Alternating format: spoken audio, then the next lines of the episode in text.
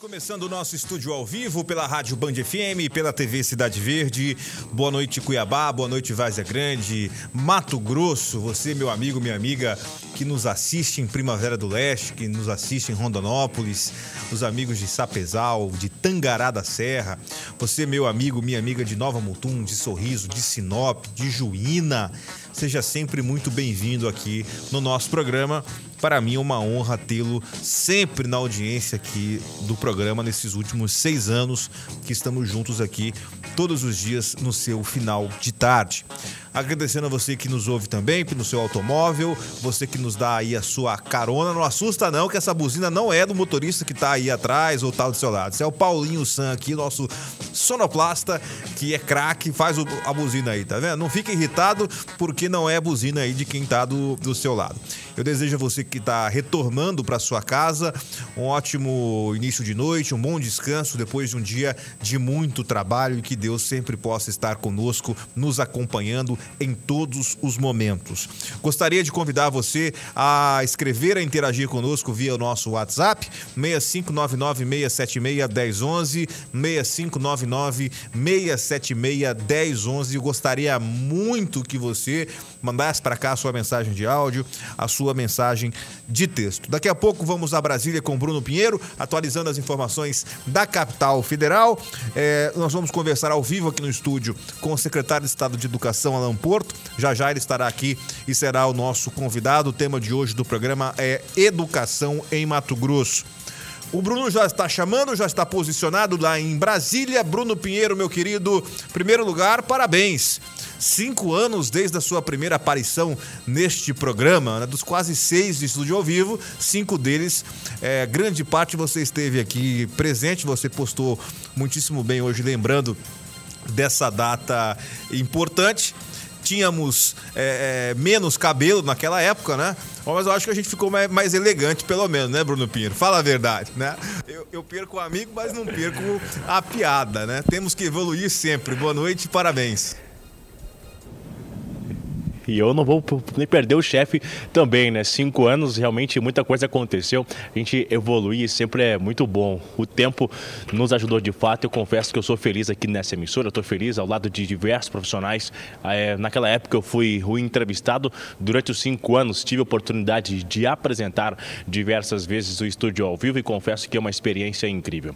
É, a gente começa falando, eu estava conversando agora mesmo com o deputado José Medeiros via celular. A gente repercutia um ontem aquele desentendimento com o deputado Nelson Barbudo sobre uma venda, uma negociação no apoio do presidente Jair Bolsonaro ao governador Mauro Mendes. E aí eu fiz realmente aquele questionamento: qual seria o tipo de apoio, de venda, de negociação? Segundo o deputado José Medeiros, no entendimento antes de Bolsonaro falar que iria apoiar o governador Mauro Mendes a uma reeleição, Nelson Barbudo já estava ali articulando e aí isso causou uma estranheza. Ele reforçou que se houve um tipo de venda ou qualquer negociação ao governo, o apoio dele está de fora, que ele não vai apoiar de fato. Acontece que surge no meio de toda essa movimentação, ontem aqui uma votação importantíssima do 2564, salário dos enfermeiros. O deputado José Medeiros, durante esses últimos dias, ele fez uma campanha de fato, tentando articular, segundo ele, chamou para convocar os votos, para tentar ajudar essa aprovação no plenário da Câmara, mas na hora da votação, o voto dele ficou o voto não, sendo contra é, o 2564, e isso circulou muito nas redes sociais nesta quinta-feira. Eu conversei com ele, segundo ele, mais uma vez, houve um erro na hora da votação e o resultado ficou como não. Diversos representantes e enfermeiros divulgaram o nome do deputado, dizendo que ele foi o único que foi contra. Segundo o deputado, Realmente ele deu seu voto a favor, mas na hora ficou como não. A gente relembra que no dia da votação do fundão eleitoral também, o deputado disse que houve uma votação errada, que o sistema errou e que não foi o voto conforme ele havia depositado na urna ali nessa votação. Igor. Muito obrigado, Bruno Pinheiro. É, vamos começar aí pelo final, né?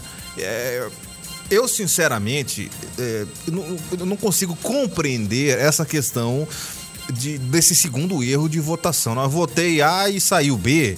É, é só retórica ou de fato isso está acontecendo? Porque se estiver acontecendo, precisa tomar algum tipo de providência, né? Porque se for só retórica, só discurso, é, tá pegando muito mal. Muito mal, né? Eu, eu, eu queria votar X e votei Y, né? Muito esquisito. Com relação à questão do apoio do, do, do presidente Bolsonaro ao governador Mauro Mendes, um apoio mútuo, né? Ah, e que isso te, teria irritado o deputado Medeiros, nós falamos isso no programa de ontem, conversamos sobre isso. E a irritação, porque a articulação era prévia. Olha, eu, eu acompanho política desde que eu sou criança.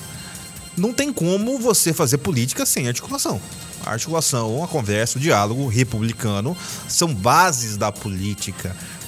É, a política, não, você não vai tomar uma decisão tipo, do dia pra noite. É tipo assim, não, eu resolvi. O, o presidente Bolsonaro amanheceu um belo dia no Palácio da Alvorada, olhou para aquela bela piscina, viu uma ema passando ali no jardim, olhou para o Lago Paranoá, num pôr do sol e resolveu, não, hoje eu vou, vou anunciar que vou apoiar o Mauro Mendes.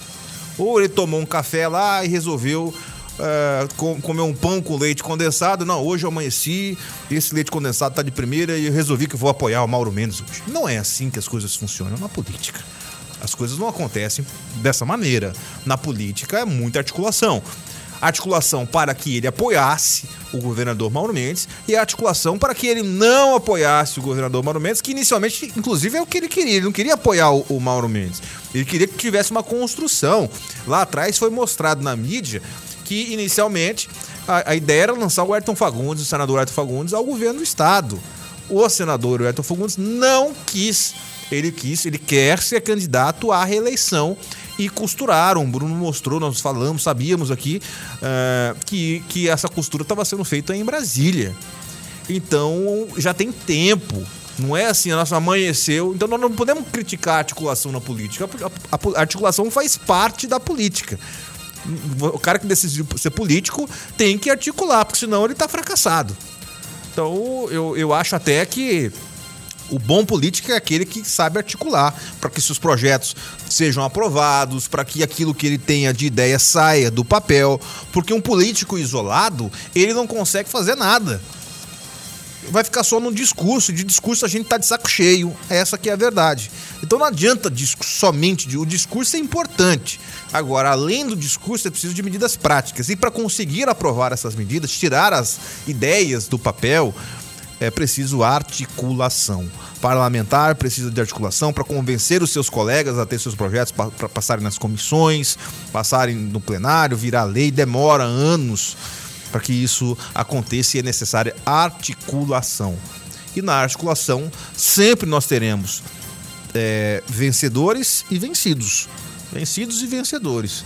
Na política é assim que funciona, não tem outro jeito. Uh, deixa eu dar um recado especial para você, 18 horas e 13 minutos. Quero falar da, da MCAR. Quero trazer para você um recado muito, mas muito importante da MCAR Mobilidade Urbana. Vamos ver. E aí, cretinaiada, esse recado é pra você, motorista de aplicativo de Cuiabá e Várzea Grande. Acaba de chegar o melhor app de mobilidade urbana, meu filho, a M-Car, e tá em todo o Brasil. Só aqui você é valorizado, Cristina, aqui você tem 85% de todas as corridas. Além disso, você tem parceria com um monte de empresa que vai ajudar a você dar a manutenção do seu carro, porque é tanto buraco aqui, né, meu filho, que você rampa, quebra-mola, rebenta suspensão, bate retrovisor, então a gente tem esse suporte pra você. Então aproveita, faz esse download do aplicativo aqui, ó. Clica aqui nesse quadradinho. Aqui, tá aqui. Clica aqui nesse quadradinho aqui, faz download, já envia seu documento aí, tá bom? Olha, fica aí, meu filho, gelo, que a gente não vai tirar geladeira no seu nome não, beleza? Então faz esse cadastro aí e vem pra MK, gente. Aproveita que a gente dá esse suporte todo pra você. Chega de ficar cancelando corrida, pelo amor de Deus, não ganha esse aplicativo assim, sem graceira não, tá bom? Vem que nós chegamos! Tá aí, MK, abraço pro Chodito. Se o Chodito tá falando, quem sou eu pra ir contra, né? MK Mobilidade Urbana, 992282791. Tá aqui, tá aqui. Aqui tá o QR Code? Aqui, aqui, agora sim. Aqui está o QR Code. Você que tá assistindo, pega o seu celular, aponte aí pro QR Code e faça o seu cadastro. Você vai baixar, obviamente, o aplicativo, faça o seu cadastro e comece a ganhar dinheiro de verdade com a MCAR Mobilidade Urbana. Você que está no automóvel, está nos ouvindo, 65 99228 2791. Vamos em frente? É, eu quero aqui trazer as mensagens dos amigos que estão escrevendo e mandando as suas mensagens de áudio. Vamos iniciá-las. Por gentileza, a primeira mensagem de áudio do nosso programa. Boa noite, Onofre e Boa noite. Igor. Onofre e Igor. Eu, Onofre tá de férias. Ah, o Lula saiu na capa da Times, né? Saiu. Sair na capa da Times não é fácil. Eu quero ver ele sair na rua. Tchau, obrigado. É. Boa noite. Político, político que quer ganhar eleição tem que sair na rua, não existe essa de, de, de só de rede social. Rede social é muito importante, tem crescido muito, vai crescer cada vez mais. Talvez tenhamos o tempo é, de que não seja necessário o contato físico para ganhar a eleição. Ainda não é assim que funciona precisa sair às ruas, precisa ter o contato e, e, é assim que funciona. Eu acho que em algum momento, se ele quiser ser presidente da República de novo, ele vai ter que sair pra rua, não tem jeito. O Bruno tá chamando em Brasília? 18 e 16, Bruno Pinheiro pedindo passagem com você, Bruno. Igor, só para a gente já continuar com essa resposta do ouvinte sobre as redes sociais, essa revista do ex-presidente Lula, e ele chegou a falar na revista também sobre a guerra da Ucrânia, que o presidente também aceitou, esperava essa guerra, que ele quis que isso acontecesse, esse confronto realmente. E aí, a embaixada da Ucrânia, aqui na capital federal, o, o, não é o embaixador, mas é um encarregado que vem falando com os jornalistas. Hoje, ele convocou uma entrevista coletiva para conversar com os jornalistas e falar que estão tentando marcar uma reunião para convocar o ex-presidente Lula para que haja uma explicação, que eles acreditam que ele está falando isso por falta de conhecimento. Eles não esperam que seja uma realidade a fala do ex-presidente que realmente vítima e o agressor havia um certo combinado, uma certa expectativa. Então, isso deve acontecer nas próximas horas. O convite de uma reunião para que possa ser de fato esclarecido essa fala do ex-presidente Lula em relação ao presidente da Ucrânia, em que ele esperava, que ele quis que isso realmente acontecesse. Na reportagem, o ex-presidente disse que ele quis a guerra com a Rússia e que também, é, se quisesse algo diferente, é, se não quisesse, né, que fizesse algo diferente, mas acabou não fazendo a fim de evitar esse conflito. Essa resposta da embaixada da Ucrânia foi muito rápida, houve essa entrevista coletiva e, de fato, é, esse encarregado disse que aguarda nas próximas horas essa conversa e que ele acredita que essas, é, essas conversas, essas narrativas do ex-presidente seja simplesmente por falta de conhecimento. Igor. Obrigado, Bruno Pinheiro, 18 horas e 18 minutos. É, eu vi essa declaração, li, a, a bem da verdade, essa declaração, e eu, eu não consigo compreender. Eu não, não, não entendo como é que alguém pode dizer que um, um presidente de um país vai gostar que o seu país seja destruído. Eu não consigo compreender como é que alguém diga uma bobagem dessa. Que ah, nossa, eu quero que meu país seja atacado. Se o ex-presidente Lula, Lula tem essa confirmação, essa informação do presidente da Ucrânia, tinha que prendê-lo. Porque tá morrendo gente no seu país. Civis, militares, as cidades sendo destruídas. Então, quando um ex-presidente da República vem a público dizer uma bobagem dessa, eu, eu tenho as minhas dúvidas das suas capacidades é, de pensamento. Porque não é possível. Agora, é, dizer que talvez agora ele não queira terminar a guerra porque ele não se rendeu, é uma outra história. Você pode falar, não, ele não quer acabar a guerra porque ele não, vai, não quer se render. Agora, dizer que um presidente de um país deseja que o seu país seja atacado, destruído, que as pessoas do seu país sejam mortas, como estão morrendo, aos montes. Se, se o ex-presidente Lula tem prova disso, teriam que prender o presidente da Ucrânia. Porque é uma loucura, uma loucura acreditar nessa possibilidade. Eu não consigo encontrar argumentos. E a hora que eu busco pensar, eu, eu, eu, sempre busco basear os meus pensamentos tentando enxergar os dois lados da moeda. Mas nesse caso, especificamente nesse caso, eu não consigo compreender este raciocínio. Eu acho que o ex-presidente Lula está falando demais. Tá fazendo falta para ele um marqueteiro. Duda Mendonça, que já não tá mais nessa vida, né? já, já, foi, já falece, faleceu, prematuramente, inclusive, mas não tá mais aqui, tá fazendo falta pro Lula. Que o Lula disputando a eleição sem o Duda Mendonça não é o mesmo Lula que disputou a eleição em 2002, ganhou, e 2006 ganhou. Então tá muito esquisito esse festival de, de borracha, de bobagens que estão sendo ditas.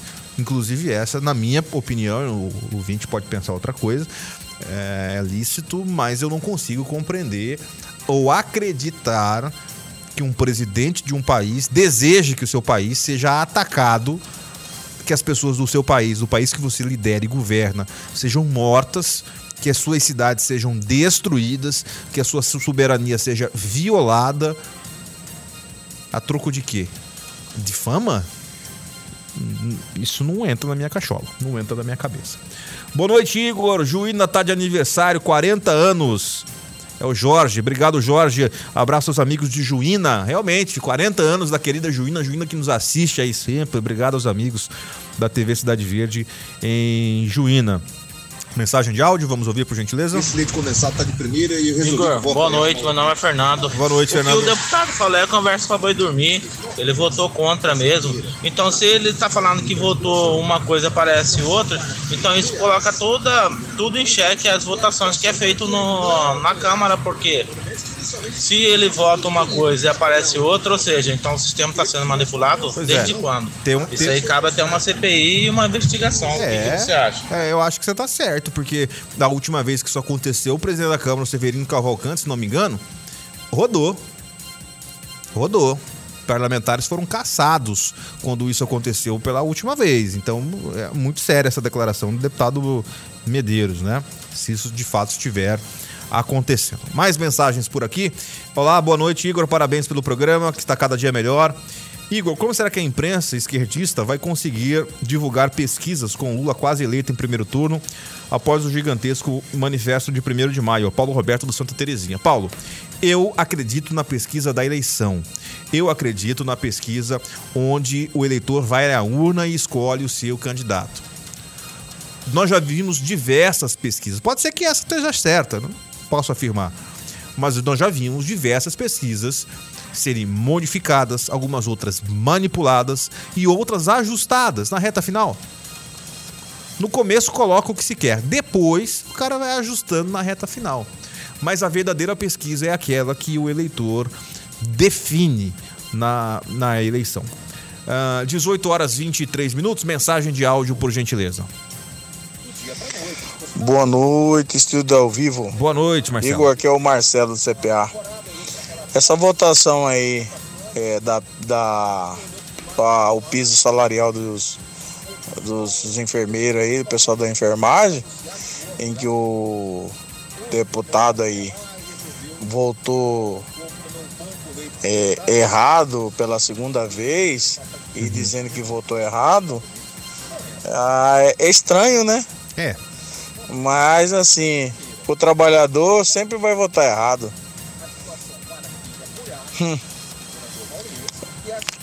Muito obrigado, Marcelo, pela sua manifestação. Boa noite, Igor. Parabéns pelo programa. Manda um abraço para minha esposa Marilza Borges e para os moradores do Real Parque. Aqui é o Sidney.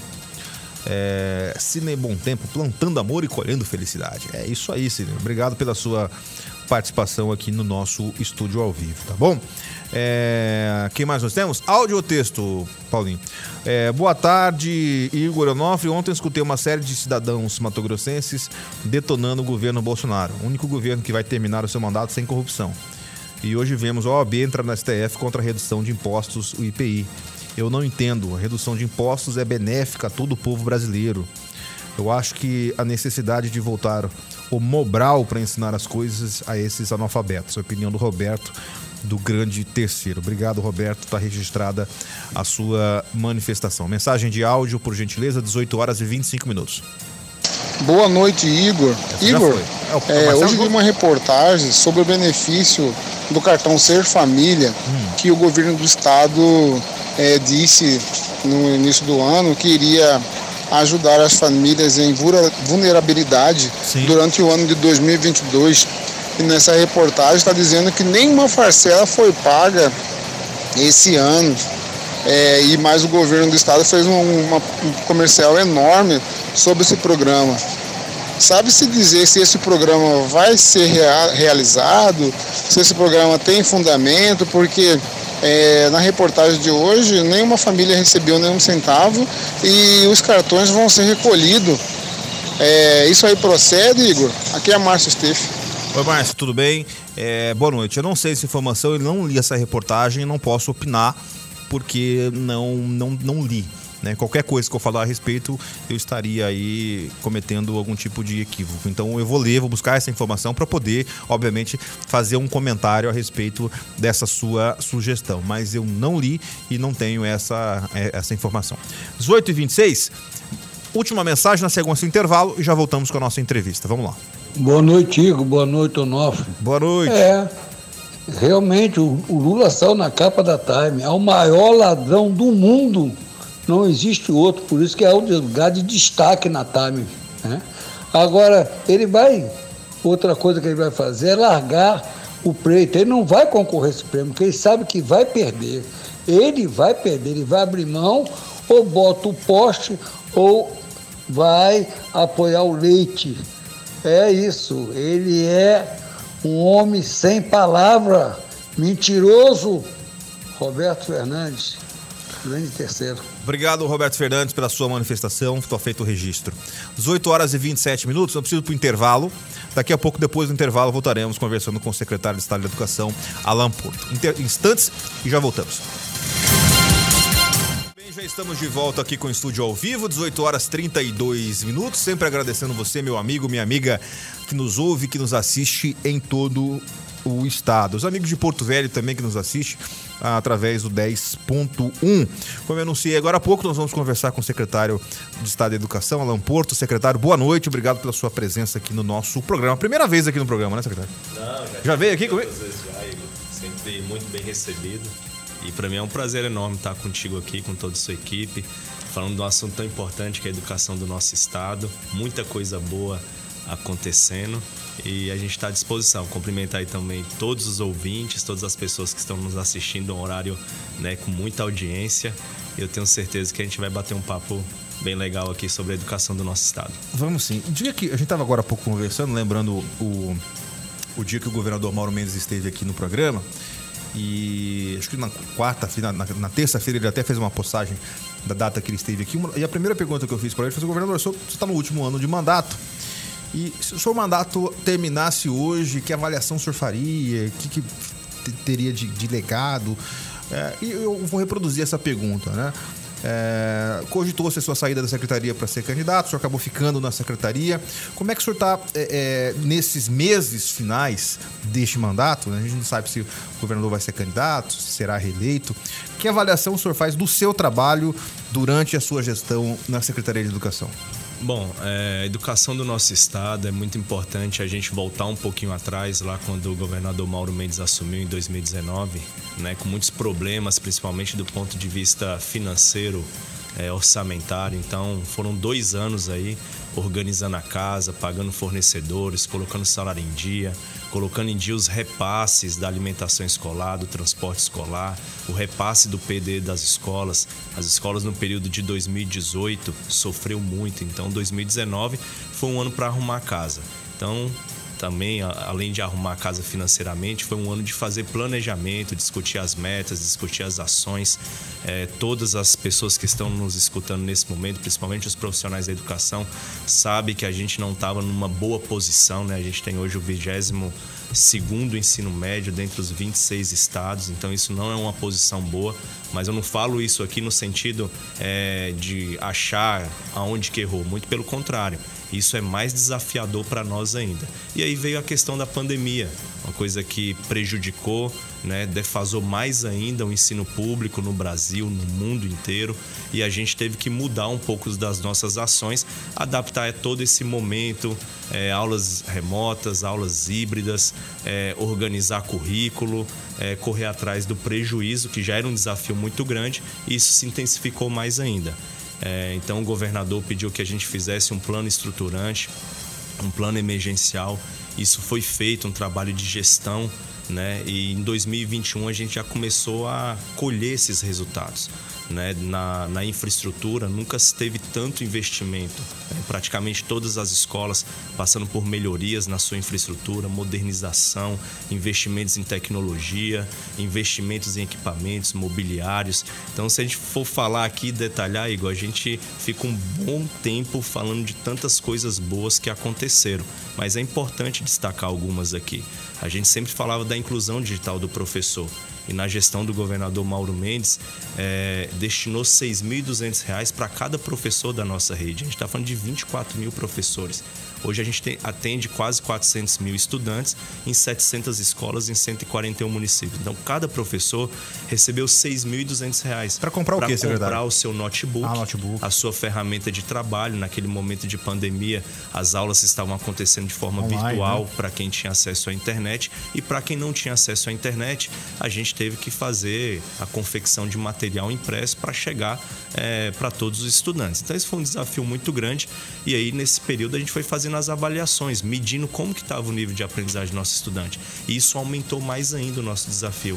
Hoje nós estamos com uma defasagem de três anos. Isso quer dizer o quê? O aluno que está lá no quinto ano, ele está com proficiência de segundo ano ele está terminando a sua alfabetização. O aluno que está no nono ano do ensino fundamental, ele está com proficiência de sexto ano. O aluno do ensino médio do terceiro ano, ele está com proficiência de nono ano.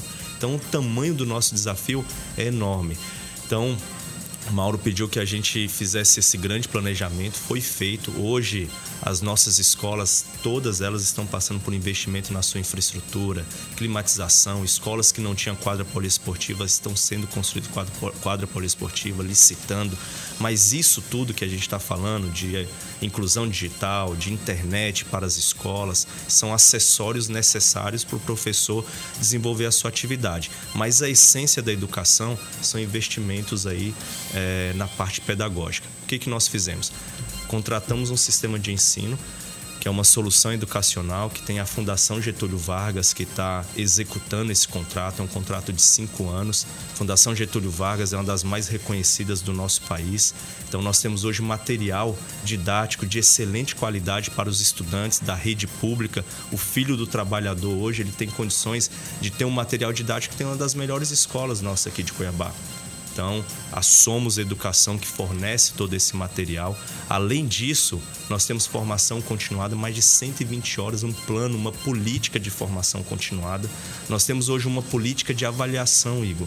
A gente tem um circuito de aprendizagem. Isso significa dizer que cada escola tem uma meta de aprendizagem. Se uma escola está lá com IDEB de 4,5 e ela definiu a meta dela crescer um ponto nesse ano, a gente faz avaliação diagnóstica, que já aconteceu no início do ano, e faz as avaliações formativas. A cada bimestre você faz uma avaliação, verifica o que a escola melhorou, isso por turma. Se ela melhorou conforme o planejamento, excelente. Se ela não conseguiu atingir aquela meta, ela faz uma intervenção pedagógica. Então isso acontece sistematicamente. E no final do ano a gente faz uma avaliação somativa para verificar qual foi o nível de aprendizagem que aquela criança e que aquele jovem melhorou e formação continuada. Então a gente fica nesse ciclo, nessa trilha de aprendizagem, de formação continuada, material didático de excelente qualidade e com um diferencial hoje. Nós temos o laboratório de aprendizagem para recompor a aprendizagem dos nossos estudantes que foi perdida nesses dois anos de pandemia. Então, além de tudo isso que eu falei, no contraturno, o aluno ele tem aula de reforço com o professor articulador para trabalhar aquelas habilidades e competências do currículo que ele perdeu e que ele está tendo dificuldade nesse ano. Então é uma estratégia que está dando certo. É, da onde que nós tiramos isso? A maioria, as melhores educações do nosso país, as 10 melhores, têm essa estratégia. A nossa plataforma de formação continuada, ela é toda online. A plataforma digital dos nossos estudantes também é toda online e com muita novidade. Hoje nós temos educação socioemocional na nossa rede, nós temos educação financeira, nós temos inglês, ou seja, todos os alunos do nosso ensino fundamental, do primeiro ao nono ano, têm inglês com a, com a editora Pearson, que é do mesmo grupo da Wizard. Nós temos no ensino médio a plataforma EF, que é a melhor plataforma de inglês do Brasil hoje para ensino médio. O aluno ele entra lá, é online, ele faz um teste diagnóstico, ele vai medir o nível de aprendizagem dele no inglês e ele começa, se ele começar no nível básico, ele começa no primeiro nível. Tem um professor que fica ao vivo com ele, tem aulas também que ele pode tirar dúvidas. Então, assim, é um investimento muito forte em tecnologia que o governador Mauro Mendes fez junto aos professores e também nas nossas unidades. O governador também autorizou a licitação de televisores Smart TVs para todas as turmas. Então nós já licitamos, tem empresa contratada. Vamos começar um piloto agora nas escolas de Cuiabá, Várzea Grande, é, Sinop, Rondonópolis. Tá? As escolas vão ter condições de colocar é, uma Smart TV de 65 polegadas. O governador também vai começar a entregar os Chromebooks que são os computadores nas escolas. Então a gente está falando do investimento aí, uma inclusão digital do professor, inclusão digital dos nossos alunos e agora o desafio nosso é fazer a formação continuada, preparar os nossos profissionais, os nossos professores para dar aula para o aluno do século 21 porque hoje é, o nosso aluno ele não ele não dá mais para acostumar com o modelo de aula tradicional aquele modelo que a gente chegava dentro da sala de aula, era 10 minutos de chamada, mais 30 minutos copiando no quadro e depois uma breve explicação. Então hoje o nosso professor está passando por essas formações, tá? É um processo a médio e longo prazo, isso não vai acontecer do dia para a noite, mas a gente está no rumo certo, a gente está na direção correta, dando condição para o nosso professor trabalhar, investindo nas escolas e acompanhando. O, a grande, o grande X da questão é a gente fazer o monitoramento, a gestão e o acompanhamento. Eu falo lá na secretaria que a gente criou a cultura do acompanhamento porque a gente tem que medir, mas para medir eu tenho que avaliar para saber se está dando certo. Então é um processo de gestão que a gente implementou e está dando muito certo. Então, assim, um dos grandes legados, eu não tenho dúvida nenhuma, que a gestão do governador Mauro Mendes, eu como secretário de Estado de Educação, vamos deixar aí uma política de Estado nós temos hoje um plano de ação que já está em execução para os próximos 10 anos. E as metas globais desse plano é colocar a educação do estado de Mato Grosso daqui 5 anos entre as 10 melhores. Em 2032, quando finalizar o conjunto de ações bem executado, nós vamos estar entre as 5 melhores. Eu já ia perguntar justamente isso, porque eu me recordo das entrevistas é, do governador e algumas que eu, que eu já acompanhei do senhor, é, muito preocupados com essa questão do ranking. O governador, em diversas oportunidades, falava muito, muito isso. Olha, é, o investimento é alto, mesmo em governos anteriores, os salários da, do, dos, dos, professores, uh, dos profissionais de educação, se comparado com o ranking, tinha uma, uma, uma distorção. É, de fato, se tudo isso for feito, é possível que estejamos em próximos anos em melhores posições, entre as 10, como o senhor citou? Com certeza, é, esse plano de ação que eu estou falando não é um plano de ação para ficar na partilheira, para ficar em cima da mesa, ele já está em execução. Tá? Então, essas ações, como sistema estruturado, língua inglesa, educação socioemocional, educação financeira, é, investimento em tecnologia na escola, formação continuada, investimento em construção, reforma, é, deixar o ambiente mais atrativo, isso já está em execução. Somente no ano passado, Igor, o governo investiu quase 13%, isso nunca aconteceu. A educação, ela tinha todo, de todo o seu orçamento de 3 bi 700, 92% é para folha de pagamento e os outros 8% era para pagamento é, de alimentação escolar, o dinheiro direto na escola, é, pagamento de transporte escolar. Então esse recurso ele ficava ali praticamente nas despesas correntes, não tinha investimento. O ano passado nós investimos 469 milhões esse ano de 2022 são 700 milhões e pela primeira vez o governador está contratando investimento, um financiamento do Banco Mundial de 100 milhões de dólares para a educação para dar continuidade nesse plano. Ou seja, nós temos um plano de Estado né? independente eu na situação hoje é de secretário de Estado, ele vai ter é, prosseguimento, é um plano de 10 anos, orçamento, recurso para executar esse plano nós temos. E da onde que nós tiramos todas essas ações? É, isso foi um trabalho árduo, mais de 120 dias, foram mais de mil entrevistas com especialistas de educação, professores, pais, comunidade escolar, diretores regionais, diretores municipais. Então escutou todo mundo nós avaliamos as 10 melhores educações do nosso país, avaliamos as melhores educações fora do país e com isso nós fomos é, discutindo o plano e elaborando um plano. Um plano muito simples, com regras claras, com as ações, com projetos. E hoje eu tenho uma equipe lá que faz o monitoramento da gestão e implantação desses projetos. Me tá? permita, tá? me permita eh, buscar entender como é que esse monitoramento é feito, porque eu imagino a dificuldade eu, eu sou oriundo da escola pública. Eu estudei ensino fundamental, ensino médio em escola pública, escola estadual, lá na minha querida Rosário Oeste. Era um outro tipo de escola, como o senhor citou, era giz, ventilador, não tinha ar-condicionado, era piso deteriorando, uma dificuldade da direção da escola para conseguir recursos, para conseguir reformar uma quadra, para pintar. Era uma, uma merenda escolar era uma vez na semana e olhe lá, eram outros tempos. É, hoje a gente vê imagens de, das escolas atuais, essa questão da, da atração para o aluno poder ir para a escola. Numa época que eu ia, eu tive muitos, tive muitos colegas que iam para a escola para comer. Né? É Eles não, queria, não sabiam o que era estudar. Ia porque, ia porque, porque ia ter uma comida ali, ia, ia comer e ia voltar para casa. E aí estudar era secundário. O mundo hoje é outro. E imagino que a, a dificuldade de monitorar é, 141 municípios, monitorar centenas de escolas, eu não sei dizer quantas escolas são, o senhor talvez possa nos ajudar com isso, quantas escolas nesse, nesse mundo que é, é, o nosso estado, com as dificuldades de, de, de, de, locomoção, distâncias, culturas diferentes, Mato Grosso é, tem culturas completamente diferentes de uma região para outra, como é que é monitorar e administrar essas diferenças? Bom, uma excelente pergunta, Igor. É, a Seduc sozinho, o órgão mantenedor, ele não dá conta de monitorar. São 700 escolas, são 24 mil professores, são quase 35 mil servidores no total, que tem técnico, tem apoio e quase 400 mil estudantes. Para isso, nós é, implantamos as diretorias regionais de educação que estão em 15 polos no estado de Mato Grosso. E cada diretoria regional de educação você tem uma estrutura organizacional com coordenadorias pedagógicas, coordenadoria de formação, coordenadoria de rede, equipe que cuida da parte administrativa, porque isso é uma estrutura muito grande, tanto administrativa para você administrar os recursos que vão para a escola. E é importante dizer aqui que a nossa escola, na gestão do governador Mauro Mendes, o repasse para ela aumentou 49%. As escolas tinham professores, você deve ter passado por isso, professor fazendo cotinha para fazer as coisas acontecer. Hoje o professor não precisa fazer mais isso. Dentro do PDE aumentou 49% de repasse para a escola e o recurso para manutenção, que era de 14 mil reais, hoje chega a 100 mil reais. Tá? Então esse monitoramento acontece o órgão mantenedor em conjunto com as diretorias regionais de educação e dentro do nosso sistema. A gente tem um sistema de monitoramento, a gente tem um SIGEDUCA, a gente tem plataformas digitais.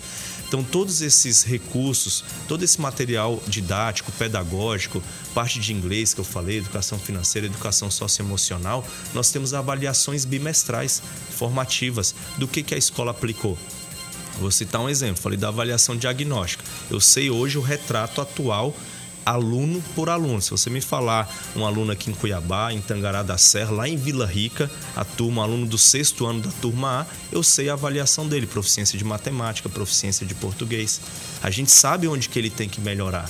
Então, para isso é criado um plano de intervenção pedagógica dentro da escola. Com isso, você consegue também ter, ter a, a dimensão por exemplo, de qual disciplina Mato Grosso precisa melhorar mais. Um exemplo. É, precisamos investir e contratar. Daqui a pouco a gente vai falar sobre essa questão da, das apostilas, que eu vi até um, um anúncio sobre isso, queriam mais informações. É, descobrimos, diagnosticamos que aqui em Mato Grosso, disciplina de história, os alunos, no geral, não estão bem. É possível esse tipo de estratificação? Sim, porque hoje nós temos a BNCC, que é a Base Nacional Comum Curricular, que é, base, é baseada em habilidades. Então, no teste, na prova que foi aplicada, eu consigo identificar quais são as principais descritores que a gente fala que está deficiente dentro da sala de aula. Eu vou citar um exemplo de matemática, por exemplo. Eu tenho o meu estudante do primeiro ano fazendo equação de segundo grau. Se ele não consegue fazer a equação de segundo grau, às vezes é porque ele não teve o entendimento da habilidade para fazer uma equação do primeiro grau. Então consigo identificar as habilidades que estão ruins, faço uma correlação entre elas e ajusto o currículo. E aí eu tenho um laboratório de aprendizagem que é aula de reforço, que esse aluno tem a oportunidade de nivelar com o mesmo nível da turma. E assim eu vou avançando. Então, a cada bimestre, a gente faz uma avaliação formativa para entender o nível de aprendizado do nosso estudante. E aí eu vou corrigir no fluxo, vou corrigir na rota. Isso vai acontecer quatro vezes no ano para a gente conseguir atingir aquela meta de aprendizagem. E o que é legal de tudo isso que a gente fez alguns programas em regime de colaboração. Por exemplo, Alfabetiza MT que é um processo de alfabetização na idade certa, ou seja, a criança tem que alfabetizar até o segundo ano quando ela completa sete anos de idade. E a gente premia as escolas que atingiram os melhores resultados, e a premiação aconteceu nesse ano já. Teve escola que recebeu 300 mil reais na sua conta, direto na conta da escola, porque ela teve bons resultados lá. Foi até uma escola de Lucas do Rio Verde. E além disso, não é só premiar as melhores, tem 100 escolas que também recebem apoio financeiro, aquelas que não atingiram seus resultados. E as 100 melhores têm que ter uma contrapartida de apoiar as 100 piores. Então esse é um programa que deu muito certo, que é o que a gente chama aqui do Alfabetiza MT, que é em regime de colaboração, e os 141 municípios fizeram adesão. Então o governo investe 16 milhões por ano nesse programa é premiação, é avaliação, é formação continuada dos professores, é material didático. Então, assim, não é um projeto que é solto, é uma política de Estado que tem como foco alfabetizar na idade certa. A gente tem que começar pela base, cuidando da nossa criança para que ela vá para os anos finais com todas as habilidades, todas as competências que ela precisa e chegando no ensino médio, e agora é um novo ensino médio que a gente tem aumentou a carga horária, aumentou o tempo de permanência do estudante dentro de sala de aula, porque por ano ele tem que ter 800 horas no mínimo e agora são mil horas no mínimo. Ele tem 400, ele tem 600 horas nas quatro áreas de conhecimentos, nas disciplinas de matemática, português, física, química e 400 horas de projeto de vida, eletivas e curso de profissionalização técnica. Curso profissionalizante que a gente fez parceria com o Senai. Estamos fechando uma parceria agora com o IFMT, ou seja, os nossos estudantes do ensino médio vão ter condições de ter aula nos melhores laboratórios, laboratórios de ponta no Senai, laboratórios de ponta no IFMT. Então é muita coisa que está melhorando e a gente sabe que esse é o caminho certo. Hoje no Brasil tem uma cultura de você terminar o ensino médio e já ir para a graduação. Nos países mais desenvolvidos da OCDE, eles investem muito em curso qualificação profissional. Para você ter uma ideia, isso é um dado é, real. Os nossos estudantes brasileiros, 90% deles foca na graduação. Nos países da OCDE, nos países de primeiro mundo, esse número é bem menor é em torno de 60%, os outros 40% vai para um curso de qualificação profissional. Porque ele já lá já tem um primeiro emprego, claro. ele já começa a receber melhor, ele pode investir na educação dele de graduação, é, pós-graduação, mestrado, doutorado futuramente. Então a gente tem que criar essa cultura aqui no Brasil de cursos profissionalizantes. Até porque lá fora é, não para de estudar, né? No Brasil não. tem esse foco na graduação porque entende, ó, graduei, acabou, agora vou começar a ganhar dinheiro, vou começar a viver. E, e lá fora, nesse país, a cultura do ensino, da educação é eterno, o cara não para de estudar. Sim, você precisa ter uma experiência profissional. Claro. Você precisa ter o primeiro passo, e esse primeiro passo é quando você sai do ensino médio. Então, se você tem um curso profissionalizante na área de TI, enfim, na área da saúde, você vai adquirir aquela experiência, você vai adquirir competências também comportamentais, é, competências de responsabilidade para enfrentar o mercado de trabalho e traçar a sua carreira profissional. Então essa estratégia ela dá muito certo e o novo ensino médio tem como objetivo trabalhar essa carreira focado no projeto de vida do, do estudante. Do Nós jovem. estamos falando de, de, falando de um pouco de pedagogia, de estratégia, de inteligência por trás da gestão da educação, mas eu gostaria também de falar um pouco da questão da infraestrutura, é, que também é muito importante aqui em Mato Grosso. É, eu gostaria que o senhor pincelasse rapidamente os principais investimentos na construção, na reforma das unidades escolares. Bom, esse é um item muito importante e a determinação do nosso governador é que a gente deixe as escolas atrativas. Deixar a escola atrativa é ter uma sala de aula bem equipada, uma sala de aula climatizada, com conjunto, com carteira confortável e é isso que nós estamos fazendo. A exemplo aqui de Cuiabá, Nós estamos investindo 115 milhões em construções novas, reforma, construção de quadra, só de ar-condicionado para mais de 53 escolas.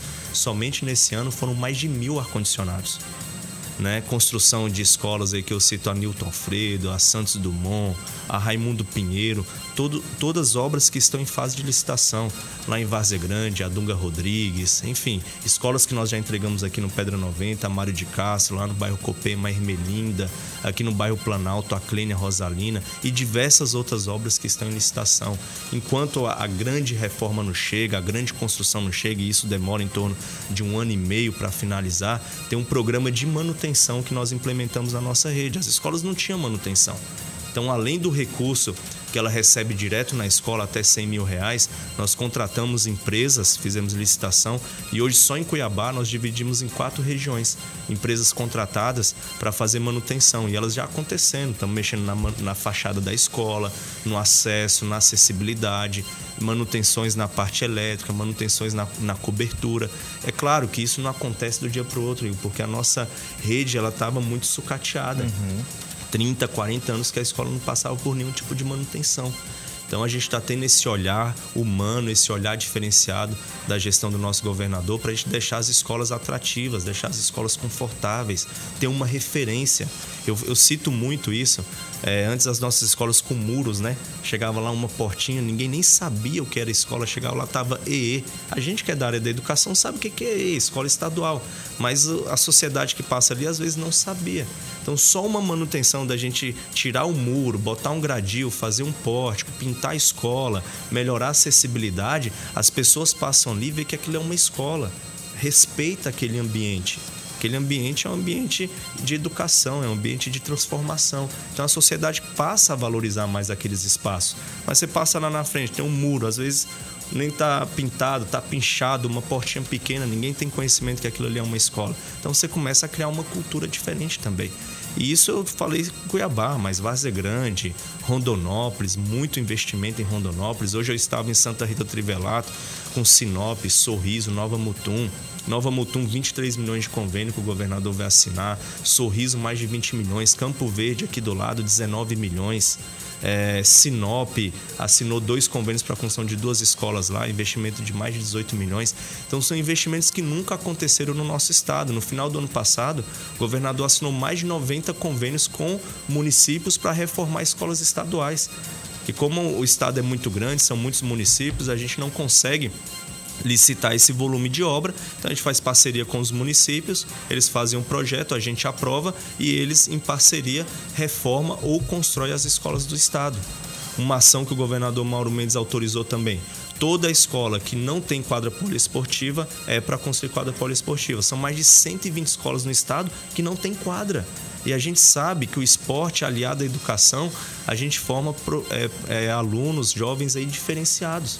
Então ele autorizou, nós vamos publicar nos próximos dias aí uma licitação, um RDC com mais de 120 quadros poliesportivos para atender o estado de Mato Grosso inteiro.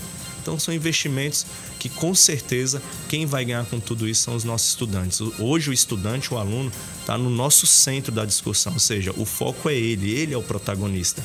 É claro, valorizando o nosso professor, né, qualificando ele, trabalhando no dia a dia ali para que ele tenha condições de dar uma aula diferenciada. Como eu falei, o nosso estudante hoje é um estudante do século XXI, é um estudante diferente, tem um smartphone ali e ele tem todas as informações na palma da mão dele. Então a gente tem que adaptar essa nova forma para não desmotivar ele.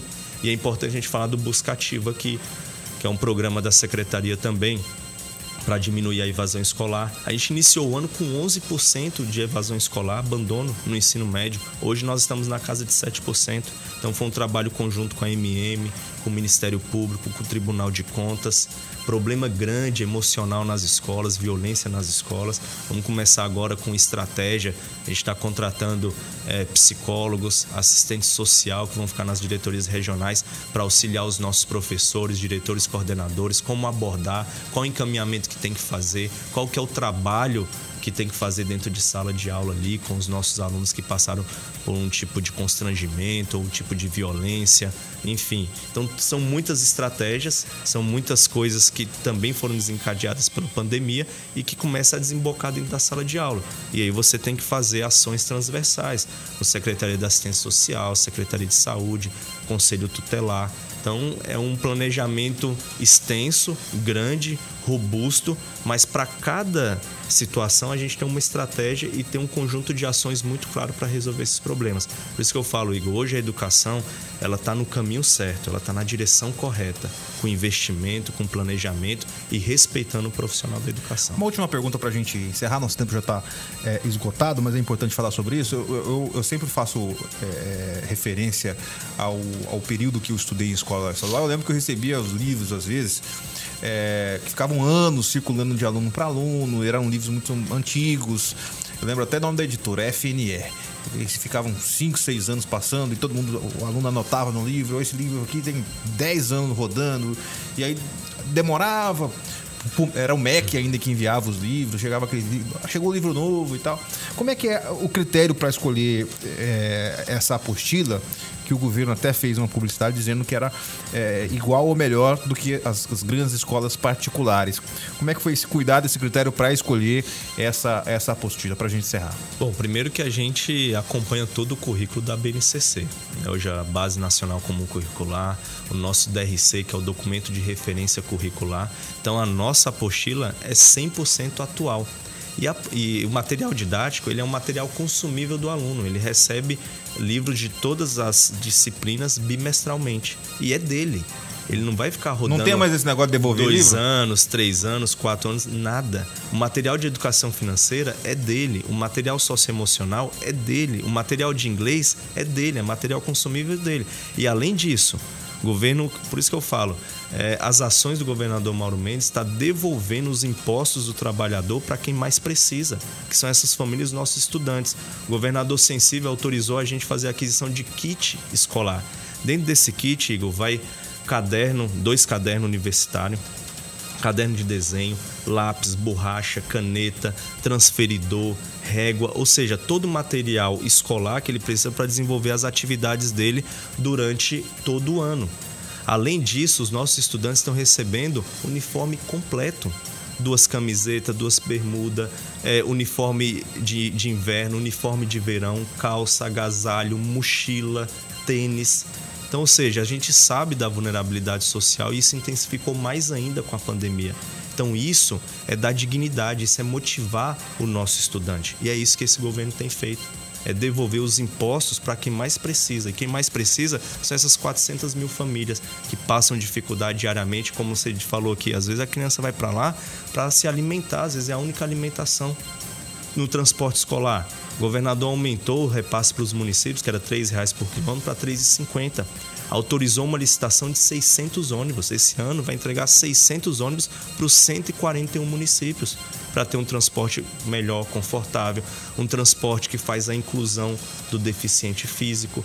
E falando no assunto de educação especial, alguns dias atrás o governador entregou aqueles óculos com aquele dispositivo Orcan, que é uma tecnologia mais avançada do mundo, é uma tecnologia israelense, onde permite o estudante deficiente visual 100% com deficiência a voltar a, a, enxergar praticamente, porque ele é um dispositivo que faz leitura facial, ele faz reconhecimento é, de pessoas, se é masculino, se é feminino.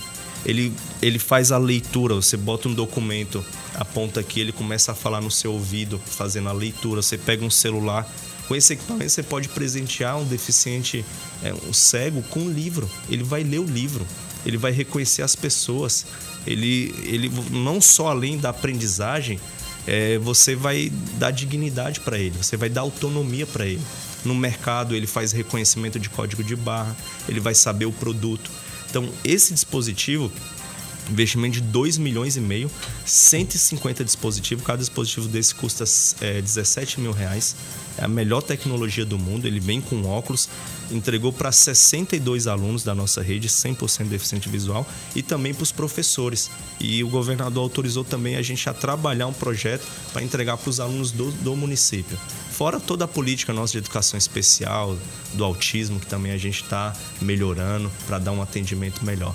Então, assim, são, são muitas coisas, são muitos investimentos que eu tenho certeza que, vá, que nós vamos conseguir sim cumprir essas metas dentro de cinco anos e dentro de dez anos, conforme o nosso plano de educação 10 anos. Perfeito. Secretário, obrigado por atender nosso convite, estar conosco aqui e vamos marcar outras oportunidades, porque tem muitos assuntos aqui para a gente falar. Infelizmente, o tempo não vai dar. E queria falar sobre eh, educação de, de, de adultos, tem muitos temas para a gente conversar. Já, deixar, já deixo aqui o nosso, nosso convite para o senhor retornar aqui ao programa. Muito obrigado. Igor, eu que agradeço agradeço aqui o convite.